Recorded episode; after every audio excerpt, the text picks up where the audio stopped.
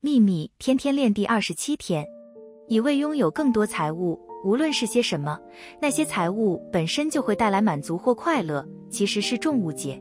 没有任何人、地方或事物可以给你快乐，他们也许可以给你快乐的原因和满足的感觉，但生活的喜悦是从内在产生的。吉纳维夫·白汉德（一八八一至一九六零），你的无形力量，愿喜悦与你同在。